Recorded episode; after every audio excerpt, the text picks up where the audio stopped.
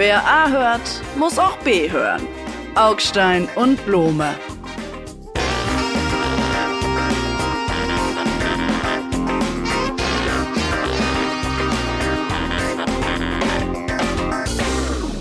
Blome, altes Haus, äh, eine neue Folge unseres Podcasts. Äh, und anders als bei den letzten äh, Ausstrahlungen machen wir es so, dass wir die drei Themen, die wir heute behandeln, zur, ähm, zum Eingang gleich mal sagen. Wir, zwar, wir, entwickeln das Format ständig weiter, es, live. Es befindet sich live in Entwicklung. Ja, Wir sind immer in der Beta-Phase. Also heute drei Themen. Darf Rammstein Frauen einladen? Darf die Ukraine Russland angreifen? Darf der Kanzler bekloppt sagen? Darf Rammstein Frauen einladen? Sie meinen als Konzertbesucher? Ja, also Jetzt nur noch Konzerte für Männer? Nein, nein, nein, nein. wir müssen erstmal unseren Zuhörerinnen und Zuhörern erklären, worum es geht. Viele haben es ja vielleicht gar nicht mitbekommen. Hüstel. Ein hochqualifiziertes Rechercheteam, ein Investigativteam von Süddeutscher Zeitung und NDR hat in monatelangen Recherchen herausgefunden, dass Rockstars von ihren Groupies nur Sex wollen, während die Groupies von den Rockstars gute Gespräche und vielleicht Familie mit Haus im Grünen erwarten und dann enttäuscht werden. Meinen Sie es jetzt ernst? Ich meine, meinen Sie den Witz, diesen leicht klebrigen naja. Scherzando-Ton ernst? Sie meinen, man darf sich über sowas nicht lustig machen. Sie meinen, die Zeiten sind zu ernst für Witze. Ist es das, was Sie sagen wollen? Hören Sie, es kann doch nicht, es ist, also, pff, manchmal fühle ich mich so müde, aber so richtig, weil ich dann denke, so schlimm. Oder andererseits äh, finde ich es auch erleichternd, je nachdem. dann denke ich immer, so schlimm kann unsere Zeit nicht sein, wenn wir uns über solche Themen ernsthaft noch unterhalten. Naja, also was ist passiert? Bei diesen Konzerten, wo, keine Ahnung, Stadien voll gemacht werden, gibt es offenkundig Bereiche, in denen werden dann junge, mutmaßlich eher hübsch ausschauende junge Frauen angesprochen, ob sie nicht mal hinter die Bühne zur Aftershow-Party kommen wollen. Und die machen das dann mit. Warum, ist nicht ganz klar. Aus Neugier, aus Doofheit vielleicht, aus äh, Gruppitum. Und stellen dann fest, dass in diesem Raum hinter der Bühne im übertragenen oder ganz praktischen Sinne nicht so viele Regeln herrschen.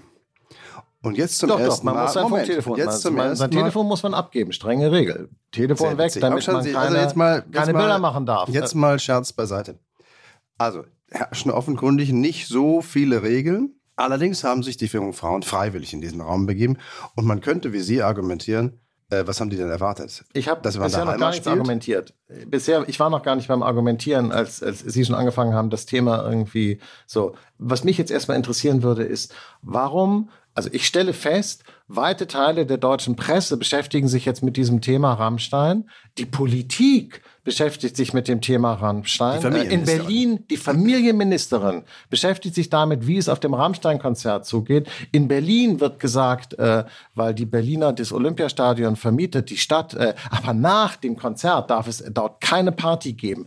Das interessiert mich. Ehrlich gesagt, wissen Sie was? Mich interessiert gar nicht so sehr, was äh, im Backstage-Bereich von Rammstein vor sich geht, weil das ist irgendein Konzert mit irgendwer beknackter Musik und echt, der Typ ist voll wahnsinnig, dieser, dieser Till Lindemann. Und das weiß jeder, der den einmal gesehen hat und der einmal diese Musik gehört hat und der einmal diese Texte gelesen hat, die der schreibt, weiß, dass der Typ einen Vollsockenschuss hat. Okay, aber das ist eine Thema. Das andere Thema ist, dass plötzlich, weil ein Rechercheteam der SZ und des NDR äh, äh, rausgefunden hat, welche Sachen da passieren, die Politik sich damit beschäftigt. Das ist so lächerlich. Und ganz kurz, nein, ich muss, ich muss Ihnen, weil Sie, bevor Sie mich in die alte weiße Mann-Ecke stecken und sagen irgendwie, ich habe den Schuss der Wokeness nicht gehört.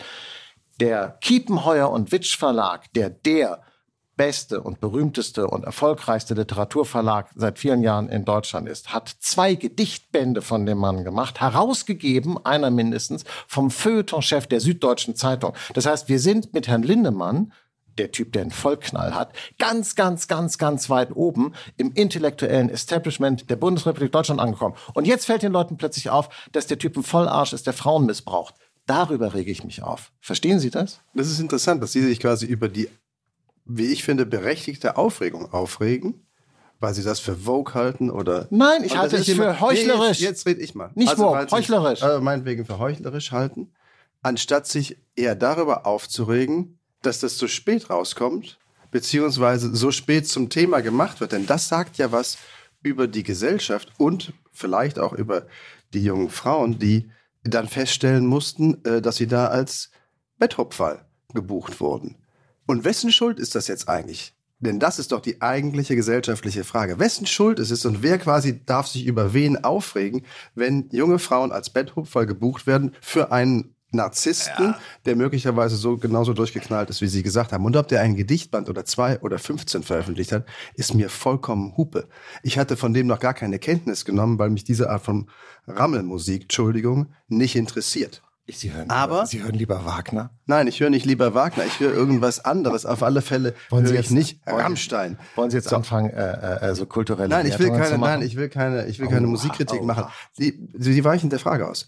Wessen Schuld? Wer muss sich welche Mann, Schuld dazu messen nein, lassen? aber es geht nie, es ist, ist doch kein politisches Thema. Checken doch. Sie nicht, nein, das, es ist kein, es ist, ist doch kein das. Thema, es ist doch, äh, das ist, ich weiß nicht, das Problem an dem Thema ist, hier ist so vieles falsch. An dem Thema ist so viel falsch, mhm. dass man kaum weiß, wo man anfangen soll. Was hinter der Bühne des Rammstein-Konzerts passiert, ist so lange kein Thema für die Öffentlichkeit, wie es dort keine Straftaten gibt. Das ganz einfach. Dafür haben wir das Strafgesetzbuch, um die Regel zwischen dem, was verboten ist und dem, was nicht verboten ist, und sei es noch so eklig, sauber zu trennen. Und offenbar gibt es keinen Straftatbestand, der sagt, Ausschenken von Alkohol, um die Chancen auf Geschlechtsverkehr zu erhöhen, ist verboten. Den Straftatbestand gibt es Nein, nicht. Den gibt es nicht. Aber Sie meinen, man darf erst darüber reden, wenn da Blut fließt? Oder darf man schon über die Verhältnisse, über das Ausnutzen von keine Ahnung was. Okay, Neugier, die sind also mal ganz kurz. Stopp. Darüber darf man gesellschaftlich Die sind also nicht alle reden. nicht mündig. Diese Frauen sind also das, was auch interessant ist, ist die Kehrseite dieser Debatte. Wenn ich ganz kurz mal äh, Advocatus Diaboli in diese äh, äh schwierige Rolle schlüpfen Die Kehrseite dieser Debatte ist natürlich immer: Diese Frauen können nicht für sich selber sorgen. Sie müssen beschützt werden. Diese Frauen sind im Prinzip nicht in der Lage, auf sich selber aufzupassen. Die sind die gehen naiv äh, hinter diese Bühne mit, so. kommen dann in eine Situation, der sie nicht, äh, mit der sie nicht gewachsen sind und werden dann äh, irgendwie zu Opfern. Nachher sind sie dann vielleicht Überlebende und der Staat und die Familienministerin müssen sie vor sich selber auch schützen. Merken sie, machen, sie eigentlich, nee, sie wie machen einen crazy das ist? Sie machen einen gedanklichen Fehler. Die Familienministerin, dass sie sich da auch noch reinmengt, anstatt Familienpolitik zu machen und für Kita-Plätze zu sorgen und irgendwas Sinnvolles, ah. die schenke ich ihnen. Die schenke ich Ihnen. Ich weiß gar nicht, wie sie heißt. Es ist Frau Paus, glaube ich. Es ist viel also teurer. Es ist viel teurer, Kita-Plätze zu besorgen, als sich über Rammstein aufzuregen. Das nennt geschenkt. man Symbolpolitik. geschenkt. Äh, wir, wir haben eine Schulkatastrophe. Da höre ich von Frau Paus relativ wenig. Da kriegt sie nichts auf die Reihe, weil das alles zu kompliziert ist. Aber bei Rammstein kann sie für ja. Awareness-Teams sorgen. Aber, aber sagen wir mal so, ich würde vorschlagen, sie sollte beides tun. Wenn sie das eine nur über Rammstein Nein. und das andere nicht macht. Moment, aber jetzt nochmal zurück zur eigentlichen Frage. Sie sagen, die kommen dann naiv und müssen beschützt werden. Das ist doch eine ganz seltsame Betrachtung der Rolle der Frau. Der Punkt ist doch, muss man quasi in so einer Situation Angst vor der eigenen Naivität haben? Und was läuft dann schief? Naivität ist keine Einladung. Naivität ist kein Ja. Naivität oder meinetwegen sogar Dummheit oh, ist kein Prober, Ja. Sie sind so rührend, aber Rammstein ist nicht Simon und Garfunkel. Ich meine, gucken Sie sich den Typen mal an. Alles an diesem Typen sagt irgendwie, ich bin wahnsinnig, ich bin gefährlich. Wenn du in meine Nähe kommst, äh, gehst du ein hohes Risiko ein. Und keiner von den Leuten das heißt, machen das, äh, macht das rein. Soll ich Ihnen mal vorlesen, Sie, wie das Gedicht Sie, ist? Nicht gewaschen ist der Pimmel, alles stinkt zum Himmel. Das ist übrigens das, was Kiepenheuer und Witsch, unser Literaturverlag, Literatur, ja. Und wegen dieser blöden Fotze erstick ich fast an meiner Kotze. So, also das ist Aber übrigens dafür, wenn man sowas schreibt, kriegt man ein Vorwort von Alexander Gorka von der Süddeutschen Zeitung und ein Buch bei Kiepenheuer und Witsch. Aber das sagt und nachher, mehr über Kiepenheuer und Witsch oder den Kollegen von der Süddeutschen Vollkommen aus, richtig. als über die Frauen. Vollkommen richtig. So. Naja, Weiß ich nicht. Moment. Und also Margarete Stokowski, also, Margarete Stokowski also ein, hat schon, Margarete Stokowski hat schon vor zwei Jahren äh, äh, äh, geschrieben irgendwie sexistischer Dreck ist halt sexistischer Dreck. Das so. ist halt, ja, aber der Typ ist ein Sexist. Das muss und kann und darf auch jeder und daran, wissen. Und dann gerne. Und vielleicht ist er auch ein Narzisst und durchgeknallt. Wir können ihn noch mit 25 weiteren Vokabeln äh, äh, äh, schlimmer Natur belegen und haben wahrscheinlich vielleicht sogar recht. Keine Ahnung, ich kenne den gar nicht. Aber noch einmal, es gibt jetzt mildernde Umstände für jemanden, für einen Kettensägen-Massaker, der seine Kettensäge offen rumträgt oder wie.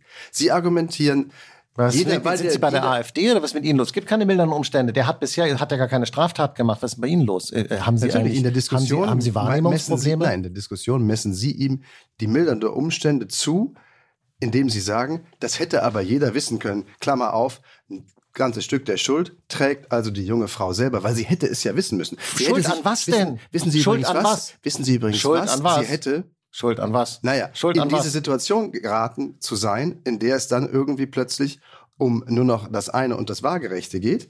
Aber ähm, ist es wirklich so, dass Frauen dann am besten auf solchen Konzerten auch eher lange Röcke tragen sollten? Oh Mann, ey, das ist so langweilig. Also ihre Argumentation ist echt von 1955. Kyla Scheiks, ja, äh, die ich tatsächlich auch schon vorher kannte und nicht jetzt jetzt, eine YouTuberin, hat von ihren Erlebnissen äh, geschrieben auf so einem Rammstein-Konzert. Die waren offensichtlich auch nicht so lustig. Das gipfelte dann aber in dem in dem Satz: äh, Oh, äh, auf einmal check ich, ich bin hier als Sexobjekt, Panik, Panik. Und dann daraufhin ist sie und ihre Begleitung gegangen. So, ich finde es richtig, dass sie gegangen ist. Ich finde Ich es auch. scheiße, dass sie die Erfahrung machen musste, dass der Typ sie als Sexobjekt So. benutzen wollte. Aber sie ist dann gegangen. Ende der Geschichte. Und wenn sie die Kraft nicht aufgebracht hätte zu gehen, dann wäre sie selber schuld gewesen. Das dann ist jetzt wissen Sie, wohin die Argumentation Nein, nein, nein, führt. das ist echt eine interessante. Das, jetzt, das finde ich jetzt echt interessant. Was meinen Sie mit die Kraft? Äh, Ich verstehe Sie, glaube ich, nicht genau. Wenn die sich nicht getraut hätte, da wegzugehen? Ja, wenn sie sich nicht getraut hätte, wenn es ihr unangenehm gewesen hätte, weil sie ja mitgekommen ist, dann aber gleich wieder zu gehen, wenn sie das Gefühl gehabt hätte, oh, jetzt bin ich aber undankbar, wenn sie das Gefühl gehabt hätte, dann findet mich Ist die mein, Frage- mein ist die Held Frage, ob Till Lindemann nicht mehr toll. Naja, Augstein. da wird's dann in der Tat schwierig, muss ich sagen. Da, da fängt dann auch an, also wenn sie, wenn sie dann immer noch der Meinung ist, dass es ihr Held Till Lindemann, dann sollte sie vielleicht mal ihre Prioritäten checken. Ich weiß nicht. Es ist natürlich, letztlich ist es natürlich schon, ich merke auch der Unterschied hier zwischen uns beiden eigentlich ganz interessant, weil das, ich rede eigentlich ja ihren ursprünglichen Text von früher, äh, ist halt das unterschiedliche Menschenbild. Sind diese Frauen mündig und erwachsen und können auf sich selber aufpassen und wissen, wo die Grenzen sind und wissen irgendwie, so wie Kyla Scheiks, äh, scheiße, hier läuft irgendwas schief, ich gehe jetzt mal, denn die konnte ja offenbar auf sich selber aufpassen und hat das im Griff. Oder sind sie es nicht und müssen von der Familienministerin geschützt werden, so wie jetzt bei den Konzerten, wo dann gesagt wird, äh, es gibt diese erste Reihe nicht, äh, wo diese äh, oder diese nullte Reihe, wo die Frauen rumhüpfen und es gibt keine Aftershow-Party und so. Ich finde, man sollte auch das Ausschenken von Alkohol äh, vielleicht bei solchen Partys äh, auch verbieten, überhaupt grundsätzlich bei Partys, weil Alkohol dazu führt, dass Augstein, Leute Dinge tun, die sie nachher bereuen. Ist Ihnen das eigentlich schon mal auf, auch in Ihrem selben Pas Leben passiert? dass Sie Kollege Augstein, mal was getrunken haben und Nee, nee. nachher haben Sie es bereut. Was dann? Natürlich kann das Ich passieren. möchte davor beschützt werden. Nein, vor allem kann sie niemand schützen. Aber die entscheidende Frage ist, war, ist, steckt in dem Wort und dem Verb, das Sie ganz am Anfang Ihrer kurzweiligen Ausführungen, möchte ich sagen, benutzt haben. Da müssen die Frauen halt aufpassen. Ja, und niemand auf sich selber aufpassen. Menschen sollen auch äh, mündig So. sein und selber Aber für sich warum Verantwortung ist das eine tragen. Das finde ich warum, tatsächlich. Warum gehen wir nicht der Frage nach, warum ist das eine Situation, in der man auf sich aufpassen muss? Warum Typ- müssen Frauen im öffentlichen Straßenverkehr ab Einbruch der Dämmerung auf sich selber aufpassen? Aha, okay, das ist jetzt für Sie sozusagen auf einer Analogielinie. Das finde ich jetzt interessant. Ich sag's nochmal.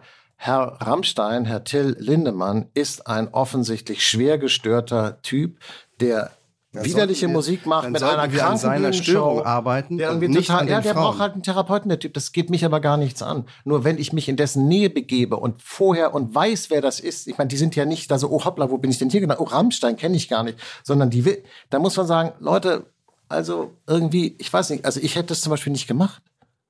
Also verstehen, ich wäre da gar nicht hingegangen. Ich hätte gesagt irgendwie, ey, der Typ ist so eklig, da möchte ich nicht mal, Weil- auf die Aftershow-Party will ich gar nicht. Ich möchte bei dem gar nicht, ich möchte gar Sie nicht was, mit dem feiern. Ich persönlich glaube, Sie wären auch nicht eingeladen worden. Aber das Ich hat sehe- andere Gründe, die Sie Nein. nicht mehr verändern können. könnte schon. Wer, aha, das ist, das sagen Sie jetzt. Aber nach dem, äh, nach der, äh, die, wer, ich glaube, man kann sein Geschlecht jetzt einmal im Jahr ändern. Ja, for better das or macht, for sie, worse. das macht sie Ähm, aber nicht attraktiver als in den Augen von Till Lindemann. Sehen Sie, und das ist wieder Bodyshaming und da sind Sie auf einem ganz, ganz slippery path abwärts. Und an diesem Schweigen, Augstein, sehen Sie, dass wir entweder beide nichts mehr zu sagen haben zu diesem Thema, aber vor allen Dingen Sie keine Argumente mehr haben. Und darum kommen wir auf das andere Thema, das mich mindestens so sehr interessiert, nämlich die ukrainische Offensive trotz dieses Dammbruches äh, bei Kherson im Süden des Landes. Was glauben Sie, läuft wer- ja diese läuft ja diese Offensive offenkundig jetzt in diesen Tagen an, mit denen die Ukraine ihr Territorium vom Feind, und dann kann man jetzt wirklich auch mal so nennen, vom Feind Russland reinigen will. Reinigen, so weit sind wir Ja, schon. so was, die Sprache, was, die, was der Krieg mit der Sprache macht, das finde ich interessant. Und die Frage ist ja, Gut, zum einen, das werden wir nicht klären können, wie ist dieser Damm zerstört worden oder ist er einfach nur an Altersschwäche? Interessiert Sie das eigentlich, wie der Damm zerstört wurde? Natürlich interessiert mich das, aber ich kann es abschließend auch nicht beurteilen. Offenkundig kann es im Moment keiner richtig abschließend beurteilen. Man kann nur obsen und wenzen, wem es genutzt haben könnte. Dann können Sie aber auch noch eine Umdrehung weiterdrehen und sagen, vielleicht haben die Russen es auch nur deshalb gemacht, weil es so aussah, als würde es der anderen Seite nutzen. Also bla bla bla. Entscheidender ist eine andere Frage. Wenn da Bewegung in die Front kommt, äh, beziehungsweise jetzt ja schon im Vorfeld dieser Offensive auch Angriffe auf wirklich russischem Territorium, nicht im besetzten Territorium, sondern auf wirklich russischem Staatsgebiet, anerkanntem russischem Staatsgebiet stattfinden, dürfen die Ukrainer das eigentlich auch mit unseren Waffen naja, Russland das ist, quasi in Russland Frage. angreifen. Ich glaube, das ist doch die entscheidende Frage, weil dass die Ukrainer völkerrechtlich, soweit ich das bin, kein Völkerrechtler, aber soweit ich das äh, äh, äh gegoogelt habe. Äh, nee, das habe ich Ihnen gestern gesagt, Sie Honk. Ja, und dann habe ich es nochmal gegoogelt, weil ich Ihnen kein Wort glaube, nicht mal die Uhrzeit. Ähm, dürfen die Ukrainer äh, auch das russische Staatsgebiet angreifen im Zuge ihrer Verteidigung gegen diesen völkerrechtswidrigen Angriffskrieg der Russen gegen die Ukraine? Also das, da sind wir uns, da sind wir uns also einig, dass ja. sie das eigentlich dürfen. Aber und jetzt wird es interessant. Jetzt wird es interessant. Wie finden wir es, wie finden wir es, dass sie das mit westlichen Waffen machen? Denn das tun sie. Da in Belgorod, ja, das ist diese äh, russische Region, sind jetzt also Mörsergranaten und Raketen äh, äh, eingeschlagen in Wohngebiete übrigens, also keine militärischen Anlagen, sondern in Wohngebiete, also ganz normale Russen sozusagen sind da jetzt in die Luft gesprengt worden, so wie äh, vorher ganz normale Ukrainer in die Luft gesprengt worden sind. Und die Grenze wurde überschritten mit amerikanischen Militärfahrzeugen. So. Aber nicht das ukrainische Armee sondern diese Freischärler, die sicherlich nicht ohne... Lustigerweise... Wenn Nein, das wissen Sie gar nicht genau, ob es Rechtsextreme so heißen, Doch, ich glaube, die, das sind sich, glaube ich, alle einig, dass das, also, ob das Re jetzt, rechtsextreme nee, dieses, russische Bataillone diese sind. Diese komische Verschwörungstheorie... Freischärle...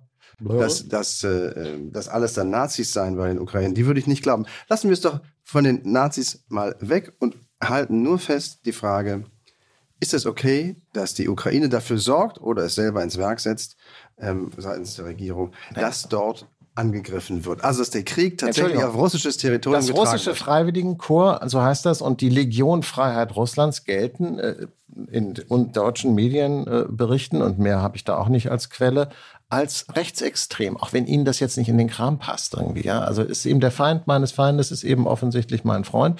Das gilt hier auch. Also also rechtsextreme Russen greifen mit westlichen Waffen von ukrainischem Gebiet Russland an. Soweit sind wir jetzt in diesen Krieg mit hineingezogen worden. Das ist übrigens einer der Gründe, warum ich, wie Sie sich erinnern, von vornherein gesagt habe, äh, Vorsicht, lieber ein bisschen Abstand. Wir werden da reingezogen. Etwas, was wir am Ende nicht mehr kontrollieren können. Und dass wir es überhaupt nicht kontrollieren können, sehen Sie ja daran. Nein, nein, jetzt ganz kurz. Dass wahrscheinlich die Ukrainer es waren, die Nord Stream 2, die Pipeline gesprengt haben. Dass es unter Umständen auch die Ukrainer waren, die ihren eigenen Staudamm gesprengt haben. Wir wissen es nicht. Und selbst wenn sie sagen würden, sie waren es nicht, könnten wir es ihnen nicht mehr glauben, weil die Ukrainer, was vollkommen ihr Recht ist, was völlig okay ist, ausschließlich ihre eigenen Interessen vertreten, indem sie sich verteidigen gegen Russland. Und zwar so, wie sie können. Völlig in Ordnung, kann ich auch verstehen. Die Frage ist nur, ist es sehr klug für uns, mit, dass mit unseren Waffen Russland jetzt angegriffen wird? Wollen Sie das echt? Ja, das will ich, ah. wenn es ein, wenn man so will, nützliches, vielversprechendes, erfolgversprechendes Mittel ist, diesen Krieg im Sinne der Ukraine zu entscheiden. Und ich sage ausdrücklich dazu, ich glaube nicht, und das ist aber nur eine Prognose, keine, kein Wunsch, sondern eine Prognose äh, aus meiner privaten Glaskugel. Ich glaube nicht, dass die Ukraine ihr komplettes Territorium militärisch sich wieder zurückholen werden. Das werden sie, es wird ihnen nicht gelingen. Und irgendwann wird man dann, obwohl noch nicht alles von den russischen Besatzern befreit ist, mit Russland trotzdem verhandeln müssen, vielleicht sogar mit Wladimir Putin persönlich, was echt schrecklich oh, das sind wäre. Sie aber weiter als die deutschen Zeitungen und als der Bundeskanzler. Nein, das stimmt nicht. Das stimmt nicht. Der Sie jetzt gerade wieder gesagt hat, äh, äh, äh jeder Gebietsgewinn und, und, und Frau Baerbock, die Außenministerin, ist auch immer noch der Meinung, jeder Gebietsgewinn für Russland äh, unterstützt äh, sozusagen auch künftige Aggressionen, weil der Aggressor belohnt ja. wird, hat auch die litauische Ministerpräsidentin gerade wieder gesagt, wo man sagt, so, naja. Sie, ja. Sie, Sie, Sie müssen lernen zu unterscheiden zwischen Wunsch und Wirklichkeit oder meinetwegen auch nur Wunsch und Prognose. Natürlich würden wir es uns wünschen, ich unterstelle sogar, Sie würden sich wünschen, dass die Ukrainer es schaffen, die russischen Besatzer auch von der Krim zu fegen. Ich glaube es persönlich nur nicht, bin aber auch kein großer Militärexperte, halte es aber für den wahrscheinlicheren Ausgang, dass das nicht glückt. Und dann wird man trotzdem irgendwann verhandeln müssen, um wenigstens zu einem Waffenstillstand zu kommen. Das weiß auch die Bundesregierung. Natürlich. Gut, und es wird halt nicht gesagt. Und ich dachte, wir leben hier sozusagen in einem freien Land, wo sozusagen alle Optionen auf den Tisch kommen, zumindest in der Presse, und man darüber spricht. Ach, das ist aber offensichtlich bei dem Thema nicht so, weil man denkt, das ah. ist volks, volkspsychologisch nicht günstig, wenn sowas besprochen wird, weil es irgendwie den Kriegselan müssen, der Deutschen. Bevor Sie jetzt äh, in, in, in, die, so. in die naja, nächste sorry. Verschwörungstheorie Das ist keine Verschwörungstheorie. Nein, nein, nein, nein. Nicht alles, was Ihnen nicht gefällt, ist eine Verschwörungstheorie. Nicht alles, Lieber was Sie nicht gelesen Kollege. haben, ist nicht geschrieben worden. Äh, es ist doch kein Zufall, dass Frau Strack-Zimmermann und auch Frau Baerbock in den früheren äh, äh, Phasen dieses Krieges mehrmals gesagt haben, man muss aufpassen, dass hier keine Kriegsmüdigkeit einsetzt, oder? Die hatten Angst davor, dass die Deutschen kriegsmüde werden. Da denke ich so, ich will gar nicht überhaupt kriegslüstern und kriegswach sein, denn dieser Krieg sollte möglichst schnell beendet werden. Ich muss jetzt gar nicht irgendwie so meine Kriegsfreude äh, so äh, äh, äh, am Laufen halten. Diese ganze verbale Entgleisung geht mir auf die Nerven. Aber Sie lenken ab vom eigentlichen Thema. Das eigentliche Thema ist, dass natürlich die westlichen Verbündeten der Ukraine ihr mehr als einmal gesagt haben, Leute, ihr kriegt diese Waffen zur Selbstverteidigung, aber ihr greift nicht Russland an. Und dann haben die Ukrainer hier mal da mal mit so kleinen Drohnen irgendwas gemacht. Dann haben sie auch an der Krim irgendwelche Sachen gemacht. Sie haben im Inland äh, Geheimdienstoperationen mit so Sprengungen und gemacht. Sie haben die Tochter von Herrn Dukin umgebracht. Das Alle, wissen Sie gar nicht. Das ist aber, aber das, was Sie, allgemein Sie angenommen Sie, wird. Nein, nein, nein, ganz kurz. Es ist schon wichtig, dass wir das jetzt mal klar machen. Und da haben die, hat, haben alle immer gesagt, okay, das können wir irgendwie noch verstehen, so ist es. Jetzt ist die nächste rote Linie überschritten. Westliche Waffen werden auf dem Gebiet von Russland zum Einsatz gebracht. Jetzt können Sie sagen, gut, das sind ja nur äh, Radfahrzeuge der Amerikaner und so. Aber merken Sie nicht, was ich sagen will? Man wird immer weiter hineingezogen in diese Geschichte. Ich, Irgendwann haben Sie einen Leopardpanzer, der Richtung Moskau rollt. Was dann? Das wird hoffentlich und da bin ich sicher, nicht passieren. Warum sagen Sie, sind Sie ja, das doch sicher? Wenn, weil, wenn Zelensky das Gefühl hat, dass es ihm nutzt, wird er das tun. Das wissen Sie auch. Er wird es tun. Nein, es, äh, sagen wir mal so, er wird niemals das Gefühl ähm, entwickeln, dass ihm das nutzt, weil er sich dann zum Beispiel um die Unterstützung der Bundesregierung bringen würde. Und das ja, wäre sicherlich der größere, deutlich größere Schaden, als mit einem Leopard 2 Panzer 15 Kilometer hinter der russischen Grenze rumfahren zu dürfen. Das ist die Frage, ist, ob, ob, nee, Moment, die, ob die Deutschen überhaupt noch zurück können. Das Konzept eines Gespräches, glaube ich, besteht darin, dass beide zu Wort kommen. Auch wenn ihnen das Herz überquillt in ihrer Russlandliebe. Das verstehe ich. Ja, psychologisch verstehe ich das. Russlandliebe. Naja, ich finde, man muss, um sich dieser Frage zu nähern, an den Anfang der Veranstaltung zurück. Der beste Krieg ist der, der gar nicht stattfindet. Da sind wir uns ja wohl einig. Da braucht keiner kriegsmüde, keiner kriegswach oder kriegsgeil zu sein. Angefangen hat ihn aber offenkundig Russland. Auch das werden Sie nicht bestreiten, weiß ich ja auch. Und jetzt geht es darum, wie darf man sich wehren? Und ich bin gar nicht beim Völkerrecht, sondern bei der Moral. Wie und mit welchen Mitteln und bis wohin darf sich der Angegriffene wehren? Und wenn er das Gefühl hat, so, ein bisschen Tumult hinter den feindlichen Linien auf der Seite des russischen Staatsgebietes zu schüren oder zu schaffen. Und das hilft ähm, letztlich auch dabei, der russischen Bevölkerung vor Augen zu führen, dass das ein Krieg ist, der in ihrem Namen geführt wird ja. und der aber sehr unerfreuliche Seiten haben kann, dann finde ich das legitim und ja. hoffentlich auch nützlich. Die Frage ist nur, wie weit das geht. Aber das ist, das ist lustig, weil, weil Sie weichen dieser Frage genauso aus, wie weit das geht, wie äh, der Westen sowieso die ganze Zeit der Frage ausgeht, wohin führt das eigentlich alles und wie kommen wir aus diesem Krieg, in den wir da hineinschlittern, wieder raus. Weil so wie Sie argumentieren, gibt es im Sie Prinzip keine Grenze. Nein, jetzt, Entschuldigung, also von wegen Gespräch hier, jetzt bin ich dran. Dann, äh, äh, weil dann das Munitionsdepot äh, hinter den russischen Linien muss angegriffen und zerstört werden, weil es ja dem Krieg dient. Äh, die Eisenbahnlinien müssen äh, angegriffen und zerstört werden in großen Teilen Russlands, weil sie sozusagen dem Krieg dienen. Äh, Moskau muss angegriffen und zerstört werden, weil es dem Krieg dient. Nach ihrer Logik gibt es kein Halten. Es gibt immer muss sich die Ukraine hat in ihrer Logik das Recht, alles zu tun, was sie will, um sich zu verteidigen, weil sie zu Unrecht angegriffen wurde. Nein. Nach der Logik handeln wir aber die ganze Zeit. Aber die Ukraine kriegt, was sie braucht, um sich zu verteidigen. Sie entscheidet, wie lange sie kämpfen will, um sich zu verteidigen. Sie greift jetzt Russland an, um sich zu verteidigen. Und wir stehen immer dabei und, und geben Waffen, geben Geld und machen immer weiter und keiner weiß, wann es endet, wohin es führt. Ich habe gerade gelesen, Foreign Affairs. Äh, äh, lassen, Sie mich, äh, Sie mich auf den Punkt mit der, mit der endlosen Eskalation einmal kurz. Zehn Jahre kann der Krieg noch dauern, wenn wir so weitermachen, Herr mit zehn Jahren. Sagt kann, Foreign kann auch Affairs. 20 Jahre dauern. Es ist doch, da können Sie doch in den Wind spucken. Ist egal, Und fragen gucken, wohin es fliegt. Äh, Das ist doch vollkommen erratisch. Ist egal? Aber ist Nein, es egal? Nicht, nein, es ist nicht egal. Es ist vollkommen wohlfeil, das abschätzen zu wollen. Es ist lächerlich. Nein, es ist nicht. Es denn, ist- denn die historische ist- Erfahrung zeigt, dass wenn man jetzt nicht irgendwann mal einen Schlussstrich zieht, geht es immer weiter. Was Sie sich scheuen äh, zu sagen, was auch Frau Baerbock sich scheut und der, und der Bundeskanzler ist, es kann sein, dass es in der Ukraine so endet wie in Nordkorea, wo seit den 50er Jahren Krieg herrscht. Der, der Krieg ist nie beendet worden. Es gibt nur einen Waffenstillstand. Und seit 50 Jahren ungefähr hält dieser Waffenstillstand an dieser berühmten Demarkationslinie. Das An kann Waffen, sein. Ja, aber das trauen Sie sich aber nicht, das, Das auszusprechen. Könnte, nein, das, das habe ich doch gerade eben getan. Das kann natürlich ein mögliches Frozen Konflikt, eingefrorener Konflikt werden, der übrigens dann die Ukraine daran hindern würde, in der EU und der NATO beizutreten. Allein das würde sie daran hindern, weil das in den Statuten sowohl von NATO als auch von EU steht, keine Mitglieder aufzunehmen, die offene Grenzkonflikte haben.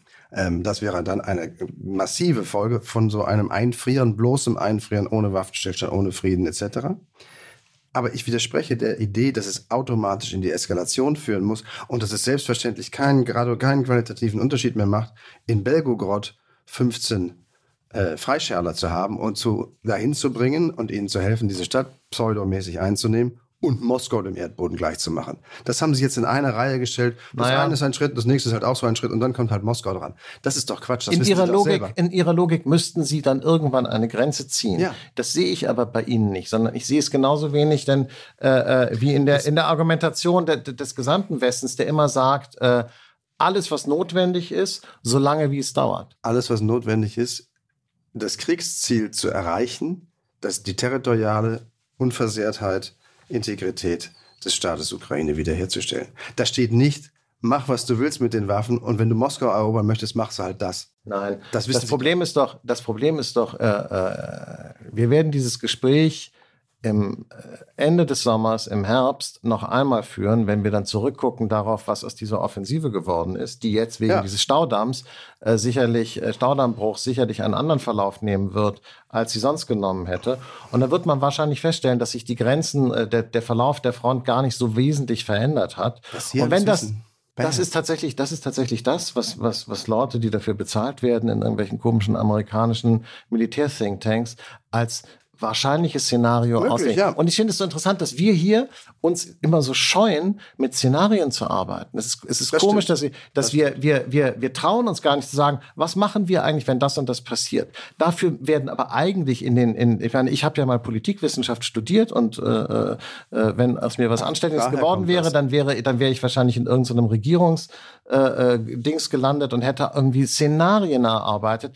Welchen Weg gehen wir eigentlich, wenn das und das passiert? Ich möchte gerne, dass unsere Regierung solche Szenarien erarbeitet, um dann vorbereitet zu sein und dass sie nicht plötzlich feststellt, oh, ach so, äh, wir wollten die Ukraine so lange unterstützen, wie es geht, aber jetzt passiert ja gar nichts. Na gut, dann unterstützen wir sie noch zehn Jahre weiter, noch 15 Jahre weiter. Wissen Sie eigentlich, was das heißen würde? Das heißt, dass wir die Ukraine durchfinanzieren in dieser gesamten Zeit, denn die können inzwischen auch nichts mehr produzieren, weil Das da sozusagen Die, die Ukraine, das ist faktisch falsch. Die ukrainische Wirtschaft von sehr niedrigem Niveau kommt. Natürlich Wir bezahlen, nicht, wir bezahlen nicht den größeren Teil des ukrainischen äh, Budgets und der ukrainischen Natürlich Armee und der ukrainischen Regierung. Das Ja, ist nicht alles die- Festgeld. Natürlich bekommen die pro Monat dreistellige Millionenbeträge, um allein nur ihre Verwaltung am Laufen, den Staat am Laufen zu halten. Ja, natürlich. Ja, und das würden Aber- wir noch für zehn Jahre weitermachen. Das ist doch, das ist echt irre. Unterstellt, dass der Krieg so lange weitergeht, Kollege Augstein. Und das ist eine wilde Unterstellung. Da können Sie auch 20 Jahre sagen oder 50 oder Das, zwei. ich hatte das, das, was ich gerade bei Foreign Affairs gelesen habe, die gesagt haben, wenn, wenn Kriege zwischen Staaten Stand nicht in, in, nicht in anderthalb oder zwei Jahren enden,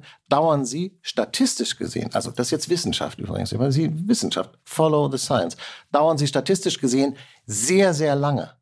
Ja, ich kann Ihnen auch nicht helfen. So wie der Erste re- recherchieren? Recher- recherchieren Sie, lesen Sie. Also die Kriege, mit denen ich mich am besten auskenne, die haben länger als anderthalb Jahre, aber deutlich unter zehn gedauert. Aber das nur am Rande auf europäischem Boden.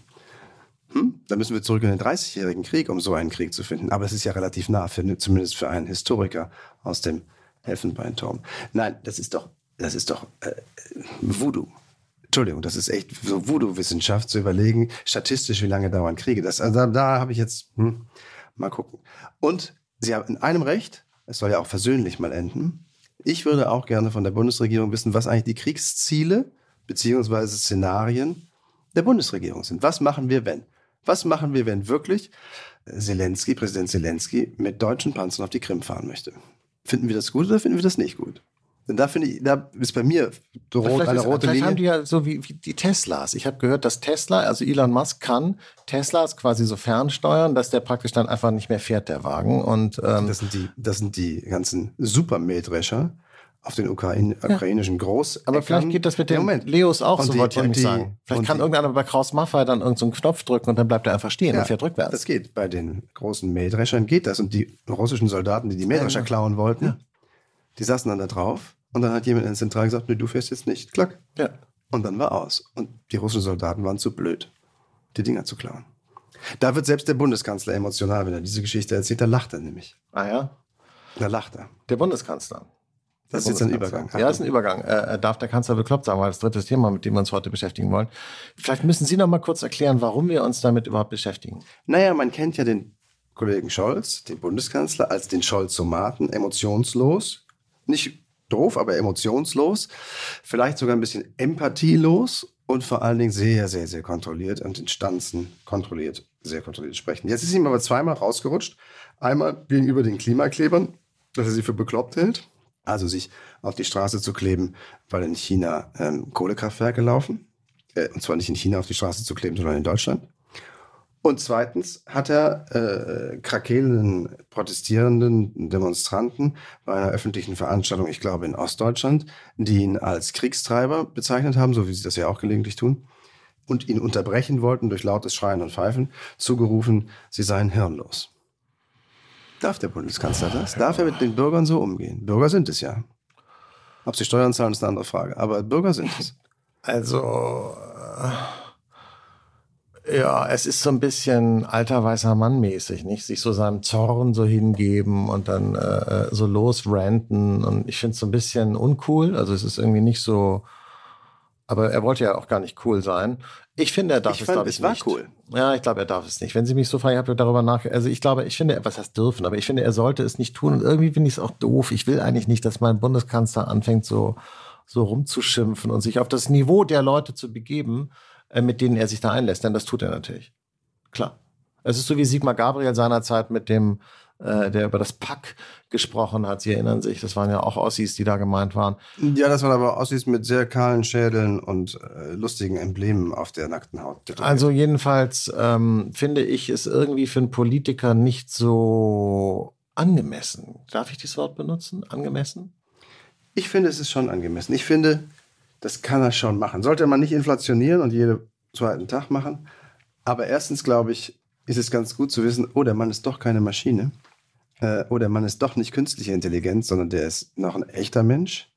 Das finde ich ziemlich gut. Und das lernt man bei der Gelegenheit. Also wenn und ich finde, wenn, wenn, wenn auf manchen Klotz gehört, alter grober Keil oder umgekehrt, man muss auch mal antworten dürfen, wie einem es wirklich durch den Kopf geht ohne gleich die letzte Folge, dem 28. Zug auf dem riesengroßen Stopp, stopp, stopp. Aber jetzt ganz kurz. Mitzurechnen. Sie, Sie, Sie rühren natürlich irgendwelche äh, ostdeutschen Verschwörungstheoretiker und Putin-Versteher jetzt zusammen mit den Klimaklebern, weil der Bundeskanzler äh, die eine Gruppe genauso abgemeiert hat wie die andere. Und vielleicht hat er das auch mit Absicht gemacht, weil man sie sich erstens auf diese Weise ja beide vom Leib hält und sie zweitens auch äh, wechselseitig diskreditiert, weil man sie miteinander vergleicht. Das geht natürlich zulasten der Klimakleber, denn für die ist es eine echte Beleidigung, mit äh, äh, äh, irgendwelchen Putin-liebenden Ostgurken in einen Topf geworfen zu werden. Würde ich jetzt mal sagen. Ich finde, ich es finde ist eine Entpolitisierung des Themas. Hm. Es ist eine Entpolitisierung des Themas und es wird sozusagen dem Ernst der Sache nicht gerecht.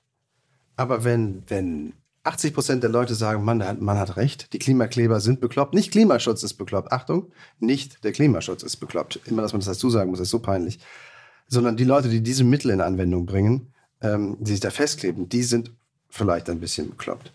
Das finde ich, kann auch ein Bundeskanzler sagen. Und er hat sie natürlich nicht gleichgesetzt mit irgendwelchen Leuten in Ostdeutschland, die äh, finden, dass Nein, Putin aber er, er geht, aber, er, aber er nimmt sie, er nimmt sie offensichtlich genauso wenig ernst. Er will sie sich so abschütteln, wie man sich so lästige Tierchen so vom Leib hält. Äh, er, er hält sie nicht für satisfaktionsfähig. Das ist doch das Interessante. Wenn sie so von oben herab, und das ist ja mein Hauptproblem, es ist die Arroganz der Macht, die aus diesen Worten spricht. Ja, die Arroganz der Macht. Denn von oben herab meiert er diese Leute ab und macht ihnen in dieser Formulierung deutlich, ihr seid nicht auf Augenhöhe. Mit euren Argumenten muss ich mich gar nicht beschäftigen, denn ihr seid wahlweise bekloppt oder hirnlos. Und das gehört sich einfach nicht für einen Bundeskanzler bei den Themen, um die es geht und ehrlich gesagt auch bei der Ernsthaftigkeit und bei der Bedeutung, die diese Themen äh, äh, haben für diese Betroffenen. Und ich meine, ich kann mich jetzt 20 Mal über die Leute in Ostdeutschland irgendwie auch arrogant erheben und sagen, oh, ihr seid ja alle Putin-Versteher und so.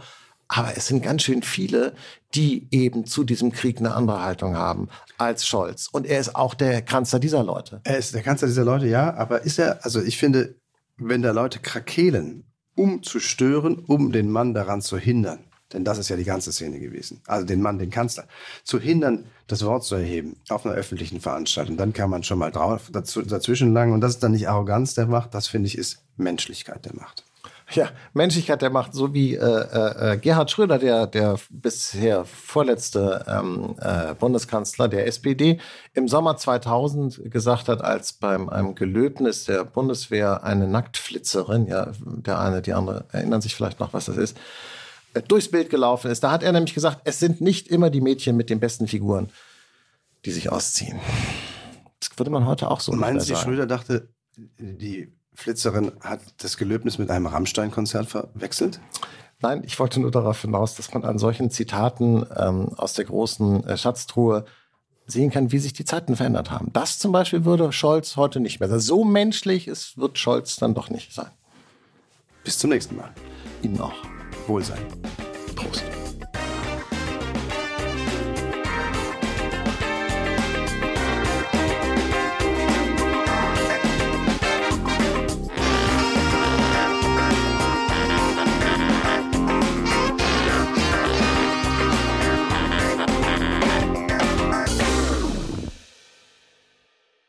Dieser Podcast ist eine Produktion der Audio Alliance.